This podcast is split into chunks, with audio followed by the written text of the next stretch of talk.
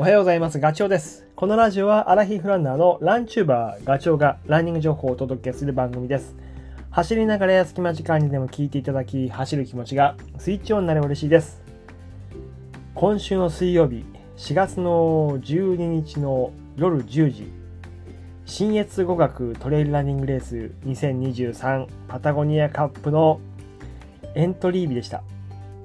僕はあのパソコンの前に座って10分前かな。エントリーサイトのランネットを開きスタンバイ。いやこの緊張感ねほんと久しぶりでしたね。あのコロナの前はまあやっぱり人気レースのエントリー時間の前ってドキドキしながら待機しててだいたいそうねエントリー開始の10分前にはもう座って 秒針付きの時計を目の前に置いて5分前3分前1分前30秒前10秒前54321と。なんかこう手に汗握りながらドキドキしました。ただコロナの時ってね大会が中止とか延期とかもう行われるかどうかもわかんないからその3年間の間は大会自体が中止になったこともあるんですけど、えー、ランネットでエントリーもね開いてたら人気の大会も簡単にこうポチリができたんだけどまあもう3年経ってようやくね落ち着いてきて元に戻りつつあるからいろんな大会が再開してると。で今回も新越語学は狙ってる人エントリーしたいっていう人がたくさんいると思ったんですよ。だからねもうゼロ関門突破できるか結構わかんない。ドキドキしながらまあ、ただ僕が狙ってたのが、エントリーしようとしたのが100マイルの方、160キロの方なんですね。で、新越で人気があるのは、もう圧倒的に110キロ。もう多分今回も瞬殺で締め切られたんじゃないかな。なので、まあ、ちょっと僕100マイルの方なんで、心的には多少のゆとりがあったんですけど、ただいつね、締め切られるかわからないので、ドキドキしてあの入力項目を入れて、えー、カード決済クレジット決済まで持ってってでなんとかね エントリー完了という文字見ることができました。でこの新越はあの9月の161718行われるですけどあの要は夏の終わりなんですよね。でもう練習するのは本当にもう夏本番真っ盛りでやらなきゃいけないから新越出るか出ないかでちょっとその前後の練習方法も変わってくるわけですよ。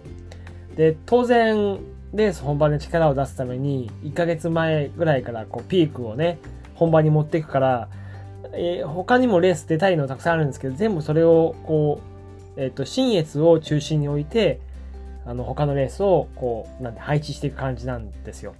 で当然その走り終わった100マイルレース走り終わった後ってすぐ走れないから、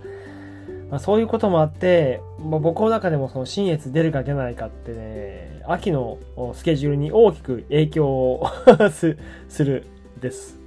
でももう秋はこう出られるんだったらこのね新越頑張りたいなと思っていたので本当良かった。僕は2019年にえー、新越100マイル走ってて、その時はね、26時間ちょっとで走ってんのかな。4年ぶりの出走になります。いやー、もう、とりあえず、ね、エントリーできてよかったって安心してます。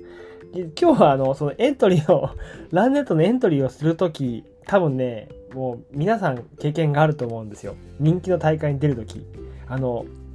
えっ、ー、と、30秒前のカウンター秒、秒カウンターの画面、30秒経つと自動的に更新されるやつね。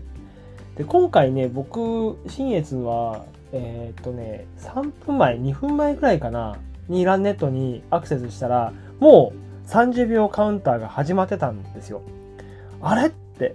いつもは本当に何、5、4、3、2、1で始まるんだけど、ちょっと仕組みが変わったのかなと思いつつ、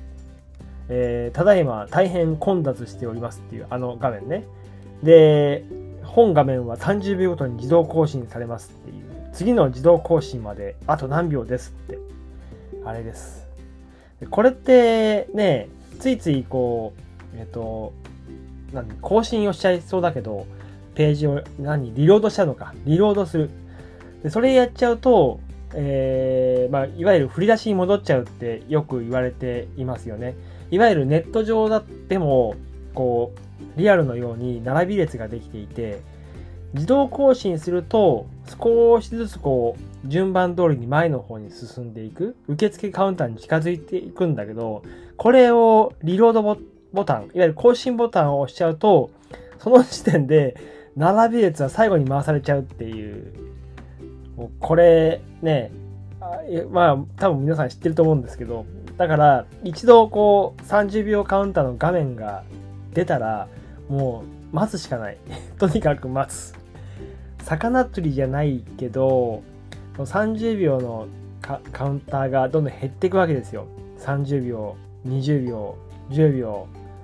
54って。ね。それをこうずっと眺めて言うともう魚釣りのやってることがある方で言うとイメージが湧くかもしれないけど浮き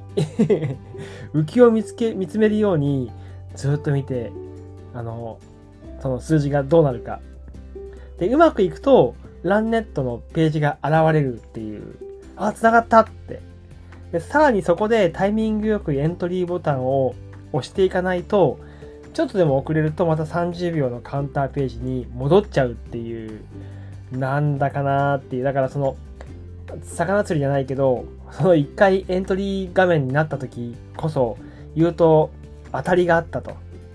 で、魚がつついてる状態ですよね、餌を。で、そこをしっかりとエントリーボタンを押して、その次のページに行けるかどうか。よし、かかったって。それを逃しちゃダメですね。ただ、そう、これ、エントリーの入力してる最中も、まあ、いわゆるライバルたちはどんどんどんどん申し込みをしていて、えー、先着で、えー、まあ、300とか400とか決まってると思うんですよね。トレイルランニングのレースだとそのぐらいの参加人数しかいないから。だから、どんどん決まってっちゃう、席が。だから、早く入力しないと、あのゆっくりやってるとね、その、途中で終わっちゃうんだよね。